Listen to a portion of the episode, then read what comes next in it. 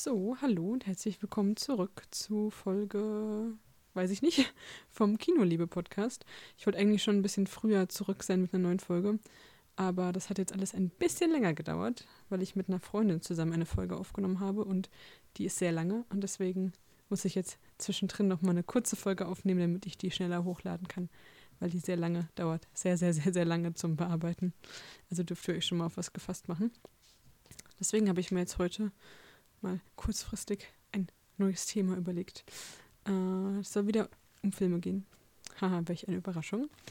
Ähm, aber dieses Mal so ein bisschen, ein kleines bisschen anders.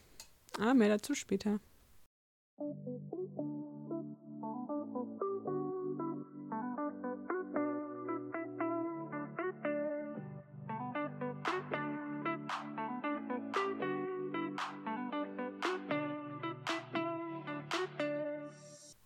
Genau, und zwar möchte ich euch heute jetzt nicht was über irgendwie Filme erzählen, die man schon kennt und keine Ahnung, den neuesten Blockbuster oder den neuesten Tom Holland-Film wie in der letzten Folge, äh, sondern mal ein paar Filme, also ein paar, zwei Filme, die ich so ein bisschen so als Nischenfilme vielleicht bezeichnen würde und die ihr mit großer Wahrscheinlichkeit noch nicht kennt und wahrscheinlich auch nicht in eurem lokalen Kino irgendwo gezeigt wird, außer ihr habt auch so ein cooles Programmkino wie wir.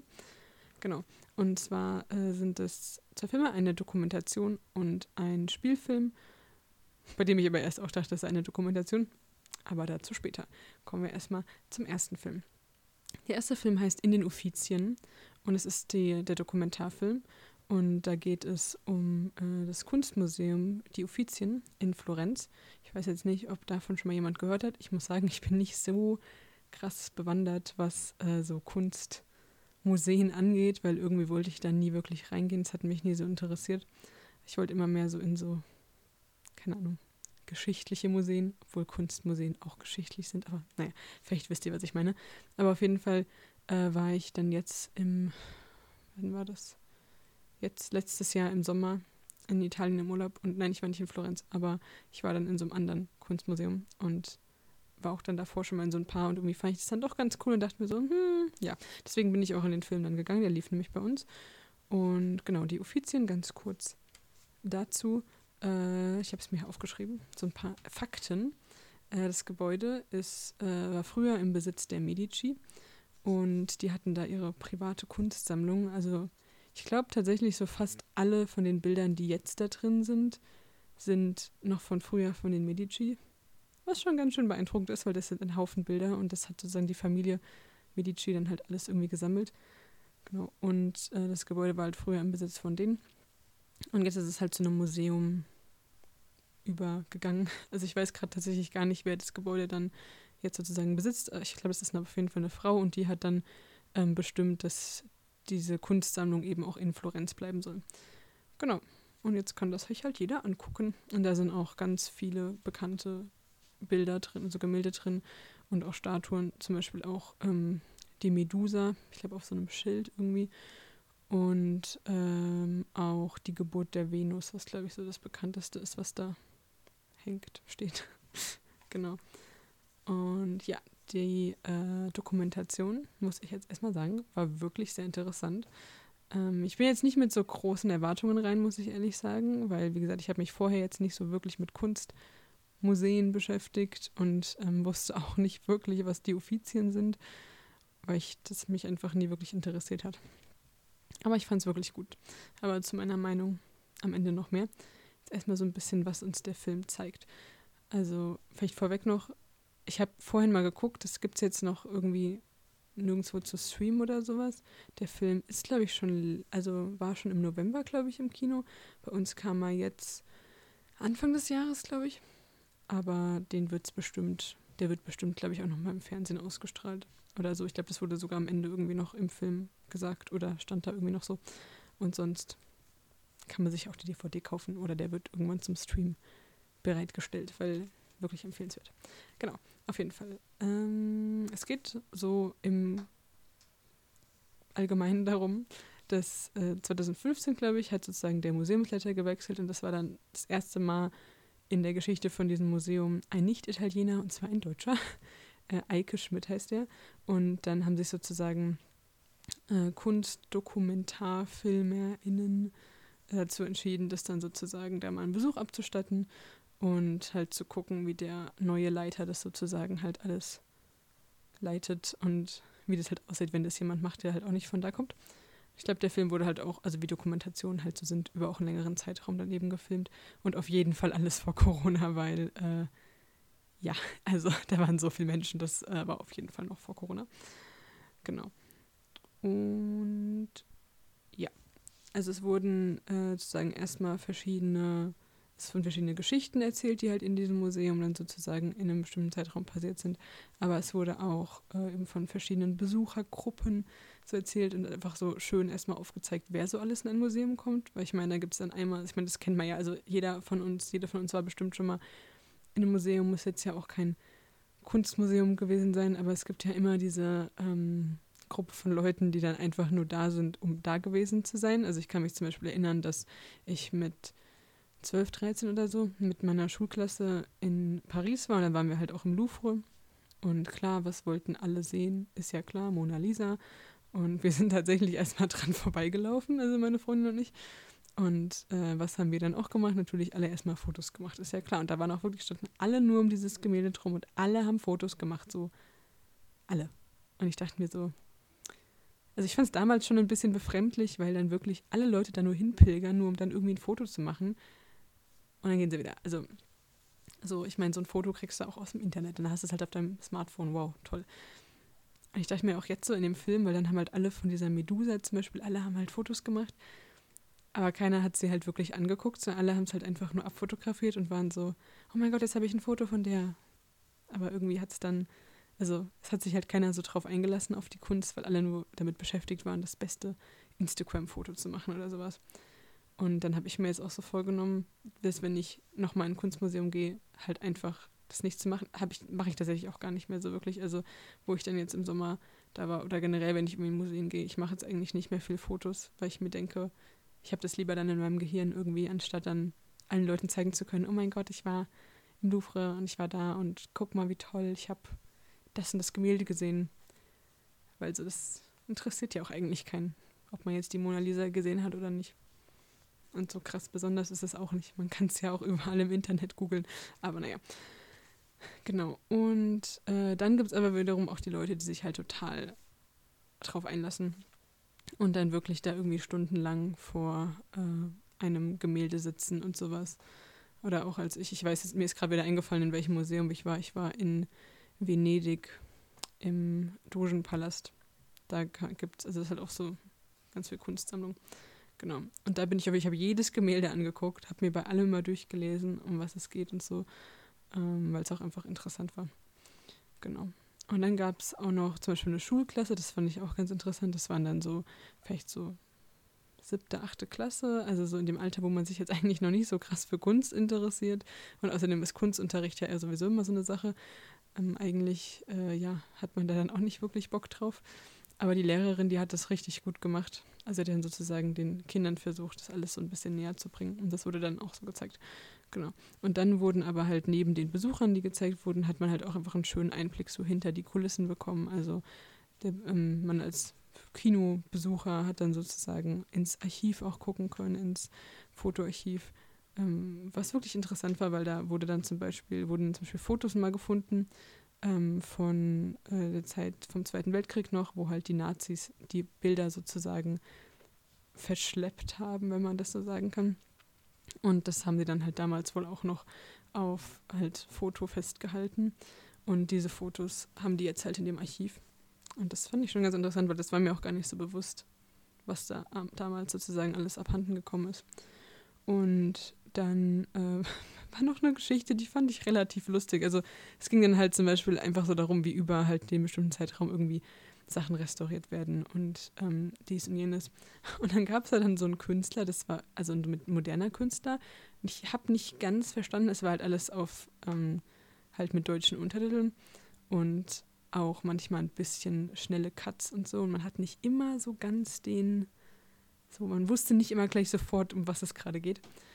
Aber der hat auf jeden Fall irgendwie irgendwas gewonnen, irgendeine Ausschreibung, ich habe keine Ahnung, auf jeden Fall durfte er eine Statue ausstellen oder ein Ausstellung, also ein Stück von seiner Kunst ausstellen in diesem, ähm, in den Offizien. Und dann hat er eine Statue, eine Statue aus Holz, war sie, glaube ich, die einfach einen Mann darstellt, wie er so geradeaus guckt. Und dieser Mann sollte anscheinend er sein. Und dann ging es auf jeden Fall bestimmt gut 20 Minuten in diesem Film darum, wie dieser Künstler dann den perfekten Ort für diese Statue sucht. Und der hat sich halt so sehr viel darauf eingebildet, auf diese Holzstatue.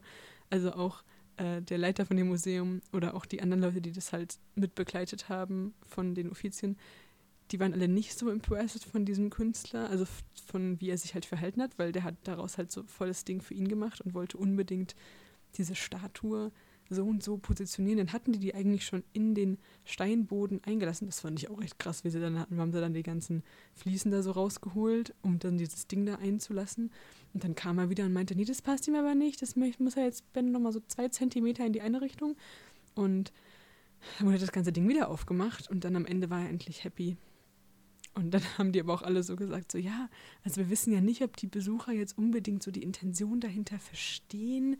Ähm, die sind jetzt ja eigentlich hier, um sich, sage ich mal, die anderen Gemälde anzugucken. Aber das war dem Künstler dann egal. Das war auf jeden Fall sehr lustig und auch irgendwie interessant zu sehen. Also ich fand es auch ein bisschen lächerlich von diesem Künstler, dass er sich da so krass drauf, drauf irgendwie festgefahren hat. Aber es war auch irgendwie interessant zu sehen, wie viel so Gedanken, Thought Process, Gedanken da so hinterstecken, bis so der Künstler endlich damit zufrieden ist, was wo sein Kunstwerk sozusagen platziert wird. Genau, und dann in eine ähnliche Richtung, aber für mich ein bisschen verständlicher, ähm, ging, da wurde noch erzählt, wie ein Ausstellungsraum renoviert wurde. Und da hat dann zum Beispiel, wurde halt dann gezeigt, wie dann der Museumsleiter eben den perfekten Grünton ausgewählt hat und wie die dann in, keine Ahnung, Kleinstarbeit äh, dann und wirklich tagelang wahrscheinlich dann diesen, diese eine Wand dann irgendwie gestrichen haben. Und ich meine, die Kunstwerke an sich waren schon, also waren logischerweise schon fertig. Ich weiß auch gerade gar nicht mehr, was für ein Kunstwerk das war, aber auf jeden Fall haben sie dann sozusagen, um das Kunstwerk richtig an der Wand zu platzieren, nochmal ein ganzes Kunstwerk außenrum gemacht. Also die hätten es ja auch einfach so an die Wand hängen können. Aber dann war der Museumsleiter nur so, nee, es muss schon so die richtige Farbe sein von der Wand und damit es halt so richtig irgendwie das Auge des Betrachters auch so nur auf das Bild geht. Und dann muss aber auch die Textur von der Wand darf nicht mehr nach Wandfarbe aussehen, sondern muss mehr aussehen wie Stoff. Und das fand ich wirklich interessant. So, da war ich, also ich habe mich schon so ein bisschen in den Kunstunterricht zurückversetzt gefühlt, aber ein cool, wisst ihr. Also auch so bei den ganzen Gemälden, so ein paar davon zum Beispiel hatten wir halt auch behandelt in Kunst. Und da fand ich es jetzt auch nicht so mega interessant im Kunstunterricht, weil ich meine, das ist ja immer irgendwie ein bisschen speziell. Aber da so jetzt in dem Film dachte ich mir so, da würde ich jetzt eigentlich schon nochmal gerne hin und auch gucken und ähm, würde jetzt auch eigentlich gerne so dann auch den Ausstellungsraum so sehen, den die halt in dem Rahmen von dem Film halt renoviert haben, um halt auch so zu gucken, wie, sie, wie es dann halt in echt aussieht. Das fände ich sehr interessant. Und etwas, was ich auch sehr erstaunlich fand, sage ich mal, ist irgendwie, wie sie halt die Gemälde so krass schützen. Also ich meine, es ist klar, die Gemälde sind hunderte, vielleicht manche sogar irgendwie, keine Ahnung. Ne, okay, tausend weiß ich jetzt nicht. Auf jeden Fall sehr, sehr, sehr, sehr alt. Und ähm, deswegen ist es ja klar, dass die, sage ich mal, verdammt, verdammt wertvoll sind. Das denke ich mir auch jedes Mal, wenn ich in so einem Museum bin. Ich bin dann so, oh Gott, was, wenn jetzt irgendwer irgendwie aus Versehen dieses Bild kaputt macht, kann man das dann überhaupt noch mit der Versicherung abdecken? Ich bin mir nicht sicher. Aber ich fand es einfach mega interessant zu sehen, wie die die Gemälde sozusagen beschützt haben, weil ich meinte ja vorhin, dass die Nazis das halt ähm, während des Zweiten Weltkriegs eben dann auch viele Gemälde, sag ich mal, entführt haben. Aber die haben dann halt auch, also von äh, dem Museum an sich, die Leute haben dann halt, weil sie wussten, dass es halt dann Bombenanschläge auch geben würde und so, haben die ähm, viele Gemälde halt sozusagen weggebracht, um sie irgendwie wo zu verstauen, wo es halt sicher ist. Und Gemälde oder Kunstwerke, die man halt nicht transportieren konnte, wie zum Beispiel so mega große Statuen. Ich glaube auch die Statue von David. Da haben sie dann so eine Kuppel aus Beton irgendwie drum gegossen. Und ich weiß nicht wirklich, wie die das jetzt, also so gemacht haben, sage ich mal. Also wahrscheinlich haben sie die irgendwie, also auf jeden Fall haben sie den so eingemauert, sozusagen. Und der hat es auch überlebt, die Statue. Und da dachte ich mir auch so, wow, also was man so, was man alles dafür so gibt, dass halt diese wirklich wertvollen Gemälde halt auch nicht zerstört werden. Und dann sind aber, äh, das war jetzt eine andere Geschichte sozusagen, ist dann 1993 tatsächlich einige, ich glaube 30 Gemälde zerstört worden und ich hatte es gerade auf, ähm, wie viele zerstört. Fünf Kunstwerke wurden vollständig, vollständig zerstört und 30 wurden stark beschädigt. Und zwar gab es nämlich 1993 einen äh, Autobombenanschlag von der sizilianischen Mafia. Also jetzt nicht direkt auf die Offizien, glaube ich, sondern halt generell einfach in der Nähe. Oder vielleicht war es auch direkt auf die Offizien. Das weiß ich jetzt nicht, habe ich jetzt nicht rausgefunden. Und auf jeden Fall wurden da halt fünf Gemälde vollkommen zerstört und 30 eben bestätigt. Und die anderen waren halt alle einfach hinter kugelsicherem Glas, deswegen ist da nichts passiert. Und dann wurde auch im Film gezeigt, wie äh, Restauratoren und Restauratorinnen eben, also da wurde jetzt nur ein Bild gezeigt, was die da sagen, wieder rekonstruiert haben und äh, restauriert haben. Und das war wirklich, also stellt euch ein Tausender-Teile-Puzzle vor, nur in ganz, ganz, ganz, ganz schlimm.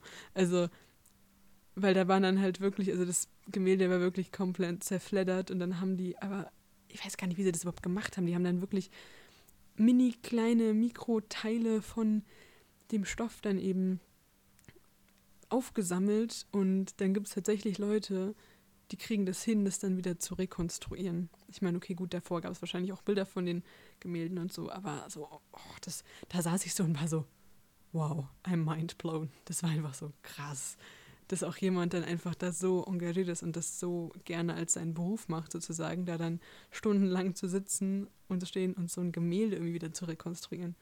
Also das war wirklich krass. Vor allem, es war dann auch so, jetzt nicht irgendwie nur ein Gemälde von so einem Kopf, sondern halt auch so mehrere Personen und dann mehrere Hautfarben und dies und jenes und die Qualität von so ganz alten Gemälden ist ja dann sowieso, also wenn man näher rangeht, sieht das ja gefühlt sowieso, oder weiter weg sieht es sowieso immer alles irgendwie gleich aus von den Farben her. Und dann war ich so beeindruckt, wie die das so direkt so einfach zuordnen konnten, was wohin gehört. Da war ich so, wow, oh mein Gott, krass. Ja, genau. Also das war sozusagen das, was ich sehr beeindruckend fand. Und ja, also es ging so in dem Film halt einmal, wie gesagt, darum, dass halt verschiedene Besucher gezeigt wurden, dann ähm, halt verschiedene so Geschichten auch hinter den Kulissen. Und es wurden halt auch einfach viele verschiedene Leute, die halt da einfach arbeiten, vorgestellt. Und man hat auch so gesehen, wer da alles einfach mit dabei ist. Also halt einmal natürlich auch Leute, die halt, ähm, dann der Museumsleiter und dann die ganze Security, Leute, die einfach in den Seelen hocken und gucken, dass halt keiner die Bilder anfasst.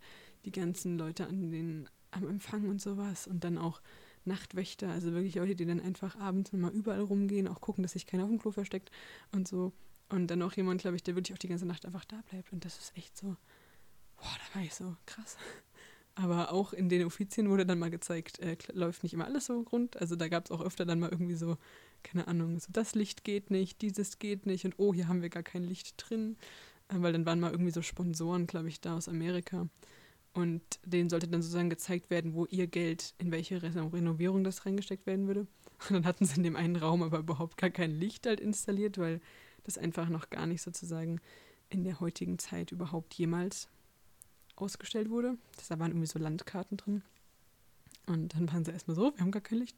Ja, also auf jeden Fall war der ganze Film, fand ich, sehr gut und richtig informativ. Und wie gesagt, ich habe mich ein bisschen gefühlt wie im Kunstunterricht, einfach weil ich auch so viele Bilder halt wiedererkannt habe, die wir auch schon mal behandelt haben. Aber ähm, ich weiß nicht, ob das jetzt was über meinen Kunstunterricht aussagt oder darüber, wie aufmerksam ich da war. Aber ich konnte jetzt nicht mehr wirklich viel über die Bilder sagen, die ich halt erkannt habe. Aber ich meine, das ist ja auch, glaube ich, ganz normal. Und ich wurde auf jeden Fall jetzt durch den Film dazu inspiriert, da jetzt auch mal hinzureisen irgendwann und mir dann auch die Offizien anzugucken. Genau. Und ich kann den Film, wie gesagt, auch nur allen Leuten hier empfehlen, die gerne sich mit Kunst beschäftigen, aber auch Leuten, die sich jetzt nicht gerne mit Kunst beschäftigen oder einfach da noch nie wirklich groß Gedanken dran verschwendet haben. Also ich kann es euch wirklich nur empfehlen. Guckt euch den Film an und fahrt nach Florenz. So, und der zweite Film, den ich euch vorstellen möchte, ist ein Spielfilm, aber ich dachte tatsächlich erstmal vorher, es sei auch eine Dokumentation. Und zwar heißt er Lunana, das Glück liegt im Himalaya, beziehungsweise der englische Titel ähm, wäre übersetzt, ein Jack steht im Klassenraum. Und das fasst den ganzen Film auch recht gut zusammen, finde ich. Aber dazu später. Also, warum ich dachte, es ist eine Dokumentation. Einfach, weil ich habe mir den Trailer vorher nicht wirklich angeguckt und mich auch nicht wirklich darauf vorbereitet. Ich wusste halt nur, es geht um Bhutan und um ähm, eine Schule in Bhutan. Und ich dachte dann irgendwie, es wäre eine Dokumentation. War es nicht. Es war ein Spielfilm. Aber das fand ich auch nicht schlimm. Also es war auch, war auch sehr schön gemacht. Genau, und zwar geht es um einen jungen Mann, der heißt äh, Eugen und der ähm, ist Lehrer und wohnt im Moment, also anfangs des Films, in Thimphu. Das ist die Hauptstadt von Bhutan. Also Bhutan kennt man ja vielleicht. Das ist äh, im Himalaya.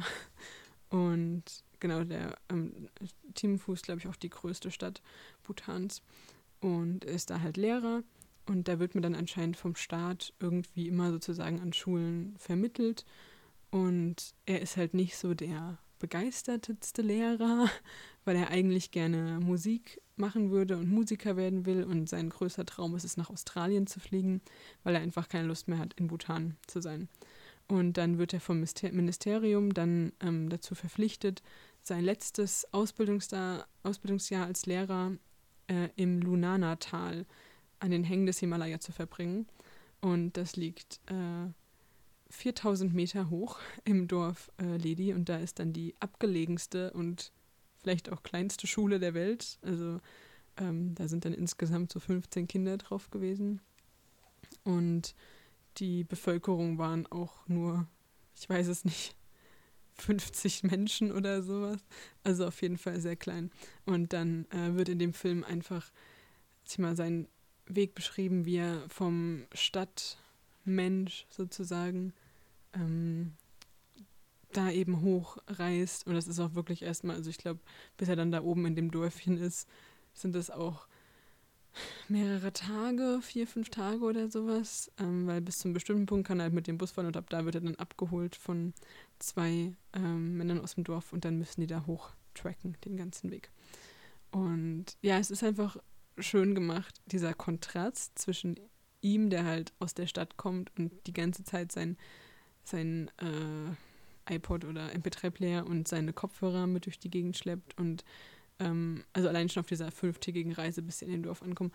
Und diesen anderen zwei Männern, die halt einfach mit der Natur sozusagen im Einklang sind und auch total offen, total hilfsbereit, total liebenswürdig und er ist einfach, hat gar keinen Bock auf die Situation und will am liebsten einfach nur seine Ruhe haben. Und dann kommen sie halt irgendwann da oben im Dorf an.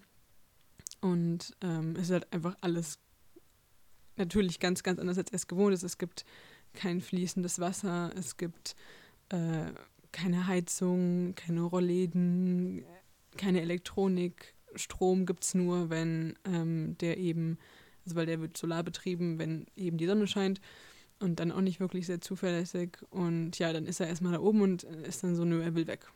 Und ähm, sagt es dann auch gleich dem Dorfvorsteher und meint halt, er will weg.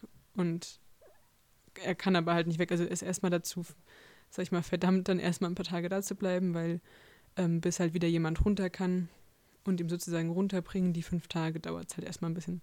Und ja, dann ist er halt erstmal total dagegen, überhaupt als Lehrer da oben irgendwas zu machen, äh, bis ihm dann äh, die Klassenvorsteherin, ein kleines Mädchen, ähm, wirklich total niedlich, ihm dann auf einmal vor der Tür steht und ihm sagt, er müsse jetzt zum Unterricht kommen, es ginge los. Und ja, dann äh, bringt sie ihn sozusagen dazu, die Klasse zu unterrichten und dann merkt er halt so die nächsten Tage, dass es ihm doch voll Spaß macht und dann bringt er den halt den Kindern halt ganz neue Sachen auch bei und ähm, ja und dann als es dann zu dem Tag kommt, wo er halt sozusagen wieder gehen könnte, wo ihn wieder jemand runterbringen könnte, sagt er halt so, nee, macht er nicht, will er nicht, er will jetzt doch hier bleiben.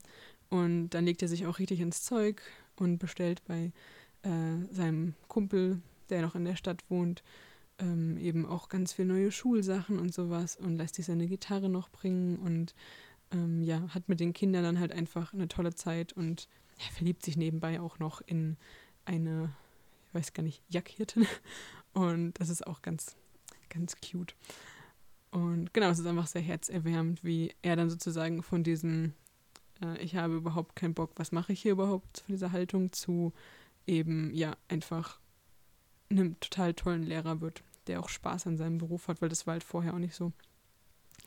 Und ja, genau, es war auch einfach so für uns als Kinozuschauer, also weil das Kino war auch recht voll an dem Abend, glaube ich auch einfach total interessant zu sehen, wie anders das halt ist. Weil ich meine, ich persönlich habe von Bhutan noch nicht so viel mitbekommen. Also wir haben da halt mal in der Schule auch drüber geredet, weil das ja auch angeblich das glücklichste Land der Welt sein soll. Und ähm, aber trotzdem hat man halt irgendwie nicht wirklich viel darüber gewusst. Und wusste, also mir persönlich war jetzt auch nicht klar, so, dass es da halt auch so einfach normale Großstädte gibt. Also gut, Großstadt ist anhand der Einwohnerzahl ein bisschen hochgefasst, aber auch einfach so Städte gibt wie bei uns, sage ich mal auch. Und dann aber auch wiederum so total abgelegene Dörfer, was man vielleicht schon eher so denkt, wenn man an Bhutan denkt. Und dass es aber halt auch innerhalb des Landes total die Unterschiede dann gibt und die Kinder zum Beispiel da oben auf dem Berg überhaupt nicht wussten, was ein Auto ist, weil dann hat dann halt der Eugen versucht, ihnen beizubringen, halt das englische Alphabet beizubringen und dann kam es zum Buchstaben C und er war so K und damit konnte halt keiner was anfangen, weil die noch nie in ihrem Leben ein Auto gesehen haben, weil die einfach so verdammt abgelegen le äh, leben. Und es war aber auch irgendwie so schön, weil die einfach so mit der Natur im Einklang war und der ähm, auch einfach überhaupt gar keinen Empfang hatte da oben und keine Möglichkeit überhaupt mit seinem Smartphone irgendwen zu kontaktieren oder sowas. Und dann musste er sozusagen sich einfach auch mal so der Situation hingeben und das so genießen. Und ja, das war auf jeden Fall sehr, sehr schön. Und dann kam es natürlich dann aber irgendwann dazu, dass er doch gehen musste, weil der Winter ist dann irgendwann eingebrochen. Und ähm, wenn er dann nicht gegangen wäre, wäre er halt nochmal für irgendwie ein halbes Jahr oder so da oben stecken geblieben. Und die Winter sind wohl auch sehr hart und deswegen ähm, musste er sich dann schweren Herzens verabschieden. Und ja, ich war dann die ganze Zeit so, okay, er kommt bestimmt, er dreht er sich nochmal um und geht wieder zurück, weil die Kinder ihm auch einen herzzerreißenden Brief geschrieben haben und wirklich auch meinten, so er sei der beste Lehrer, den sie je hatten, weil die Lehrer wohl immer irgendwie abwechseln ähm, und halt dann immer nach dem Winter nicht wiederkommen, sondern dann kommt immer jemand, jemand Neues, also die sind immer nur für ein paar Monate da. Und ja, das war auf jeden Fall dann sehr herzzerreißend. Und dann ist äh, Eugen dann doch noch nach Australien geflogen und hat da dann, ähm, sieht man dann nur noch, wie er in einer Bar halt als Musiker dann sozusagen auftritt. Und dann singt er am Schluss das Lied, was ihm die Jackhirtin, in die er sich verliebt hat, beigebracht hat. Also ein Lied auf der ähm, traditionellen Sprache von dem Dorf. Und damit hört der Film sozusagen auf. Das Ende fand ich ein bisschen enttäuschend irgendwie. Ich dachte, er kommt dann halt nochmal da oben hin und bleibt dann für immer da oder sagt wenigstens, er kommt, keine Ahnung, jedes Jahr für ein paar Monate, um die Kinder da zu unterrichten. Aber ja, irgendwie war das Ende ein bisschen enttäuschend. Aber so an sich war der Film einfach zuckersüß und total schön, auch von den Landschaftsaufnahmen. Und die Kinder waren total cute und ja, es war alles einfach total entspannend, da irgendwie so zuzugucken. Man hat sich schon so ein bisschen gefühlt, als wenn man selber da so in Bhutan gerade. Und ich habe mich danach auch mit Leuten noch unterhalten und wir waren alle so, oh ja, so jetzt, jetzt mal nach Bhutan. Hm, schön. Und dann waren wir so, äh, aber dann so fünf Tage da hochlaufen. Also das kann man sich auch einfach überhaupt nicht vorstellen. So als Mensch, der irgendwie aus Deutschland kommt wo du dich dann schon irgendwie, also wo ich mich dann schon irgendwie mir so denke, boah, jetzt muss ich hier im Schwarzwald, wo ich jetzt hingezogen bin, krass den Berg hochlaufen und ja, in anderen Ländern laufen die Leute irgendwie vier Tage, fünf Tage durch den Wald und den Himalaya hoch, äh, um überhaupt irgendwie Lebensmittel einzukaufen oder sowas. Also da merkt man auch nochmal, wie anders das alles irgendwie ist. Ja. Aber dann doch wieder nicht so anders. Weil die Kinder in dem Film haben dann auch Basketball gespielt und keine Ahnung, Lieder gesungen, halt die, die, die durch den Lehrer dann gelernt haben, die wir halt auch in der Grundschule schon gesungen haben und so. Also da merkt man dann, durch die Globalisierung ist es doch alles irgendwie gar nicht so anders. Aber ja, halt doch nicht so wie bei uns. Ja. Genau, also das fand ich auf jeden Fall auch sehr gut. Und den Film kann ich auch nur weiterempfehlen. Ähm, beide Filme würde ich sagen, fünf von fünf Sternen. Einfach weil sie total informativ waren und einfach ganz anders waren als Filme, die ich sonst davor so gesehen habe. Also weil es halt einfach wirklich so Nischenfilme sind. Und ich finde, die sollte sich aber jeder angucken. Also den ersten einfach, um mehr über Kunst und so die Wichtigkeit auch davon irgendwie zu erfahren. Und den zweiten einfach, um was über ein Land zu erfahren, worüber man sonst wahrscheinlich noch nie in seinem Leben wirklich groß nachgedacht hat, weil warum, warum auch? Ähm, ja, und ich finde es ist immer eigentlich ganz gut, wenn man so seinen Horizont ein bisschen erweitert und ja, mal was über Sachen lernt, über die man sonst nicht so lernen würde. Genau, so viel dazu. Und damit schließe ich meine Filmempfehlungen jetzt ab. Ihr werdet den Titel von den Filmen auch nochmal in der Beschreibung finden oder so. Genau. Und dann machen wir jetzt weiter mit einer ganz kurzen Laberrunde, weil ich will gerne noch nachher noch raus, um die letzten Sonnenstrahlen zu genießen. Deswegen mache ich heute nicht so lange. Äh, was geht so ab bei mir? Ähm, mir geht's gut. Ich habe immer noch kein Corona. Irgendwie. Weiß ich nicht, bin ich immun oder ich hatte es schon und habe es nicht gemerkt. Kann auch sein. Ähm, hoffe, es geht euch auch allen gut. Oh, von meiner Lieblings-K-Pop-Gruppe oder meiner neuen Lieblings-K-Pop-Gruppe Stray Kids kam am 18. März das neue Album raus. Also vor ein bisschen mehr als einer Woche und I love it. Also ich bin großer Fan. Könnte darüber jetzt auch eine ganze Podcast-Folge machen, aber nee, das passt hier ins Format nicht rein. Ich weiß. Deswegen gibt es auch bald einen anderen Podcast dazu. Damit muss ich jetzt erstmal leben, muss ich jetzt meinen Freunden lange Sprachnachrichten schicken, wenn ich euch nicht davon erzählen kann. Aber ja, und sonst, ich habe jetzt angefangen, viele Hörbücher zu hören. Ähm, kann ich nur empfehlen. Ich war irgendwie immer so, ja, bin jetzt nicht so der Fan von Hörbüchern, dachte ich mir, weil ich mir irgendwie dachte, so, das zählt nicht so als Lesen, aber irgendwie zählt es halt schon als Lesen, die wird, wird halt nur vorgelesen. Und ja, ich finde es auf jeden Fall mega easy, irgendwie Hörbücher zu hören und auch mega cool, weil du kannst es halt in jeder Situation machen. Also ob du jetzt Staubsaugst oder Spaziergang machst oder was kochst, du kannst halt immer dein Hörbuch hören und dein Buch kannst du halt nicht überall mit hinnehmen. Also ich habe es alles schon gemacht. Okay, beim Staubsaugen habe ich jetzt noch nicht gelesen, aber beim Kochen und auch beim Spazierengehen ist es beides jetzt nicht so mega gut geendet, deswegen greife ich da dann lieber aufs Hörbuch zurück. Ja, genau. Sonst überlege gerade, kann ich euch noch irgendwas Tolles erzählen? Ich glaube nicht. Nur vielleicht, dass es in der nächsten Folge um West Side Story gehen soll. Wow. Also, beziehungsweise dann nicht in der nächsten, die rauskommt, weil als nächstes kommt hoffentlich, wenn ich es hinkriege, diese mega lange Folge raus, die ich mit einer Freundin aufgenommen habe. Aber dann als Folge danach kommt dann hoffentlich West Side Story raus. Den habe ich nämlich den neuen Teil jetzt auch letztens bei uns geguckt im Kino. Und ja, ich sag nur Emotional Damage. Also ich wusste nicht mehr, dass die Story so herzzerreißend ist. Ich meine, jeder kennt die Story so von Romeo und Julia. Und ich habe auch den alten Film geguckt und war auch im Musical von West Side Story. Trotzdem saß ich da und war so, ach Gott, so dramatisch habe ich es nicht, nicht in Erinnerung. Also, ich habe auf jeden Fall Redebedarf. Und ja, oh, übrigens, es gibt jetzt einen Instagram-Account vom Kinoliebe-Podcast. Und zwar heißt der, ich muss kurz gucken, ich glaube, äh, Kinoliebe unterstrich der Kinopodcast. Lasst mich kurz gucken. Genau, Kinoliebe, also alles klein Kinoliebe, dann Unterstrich und dann klein und alles zusammen der Kinopodcast, aber ich schreibe es auch nochmal in die Beschreibung. Und wir sind schon bei drei Followern. Woo! Aber gut, ich habe es auch noch nirgendwo announced, dass es diesen Instagram-Account gibt, da bis jetzt noch keine Beiträge vorhanden sind. Aber das kommt dann auch. Keine Sorge, ich kümmere mich drum. Aber ja, also falls ihr dann auch auf Instagram Nachrichten hören wollt und vielleicht mache ich da ja auch mal eine Abstimmung irgendwie zu Podcast-Folgen-Themen ähm, oder frag euch irgendwie um eure Rückmeldung, folgt mir sehr gerne. Und ja, da würde ich mich freuen. Genau, dann sage ich jetzt aber mal Tschüss, sonst geht die Sonne gleich schon wieder unter. Und wünsche euch noch ähm, schöne Frühlingstage. Ich weiß, es soll bald wieder regnen, aber vielleicht kommt ja trotzdem die Sonne noch so ein bisschen raus. Und ja, wünsche euch allen ganz tolle Tage und hoffe, dass ihr gesund bleibt. Und ich winke euch gerade, aber ihr könnt es nicht sehen.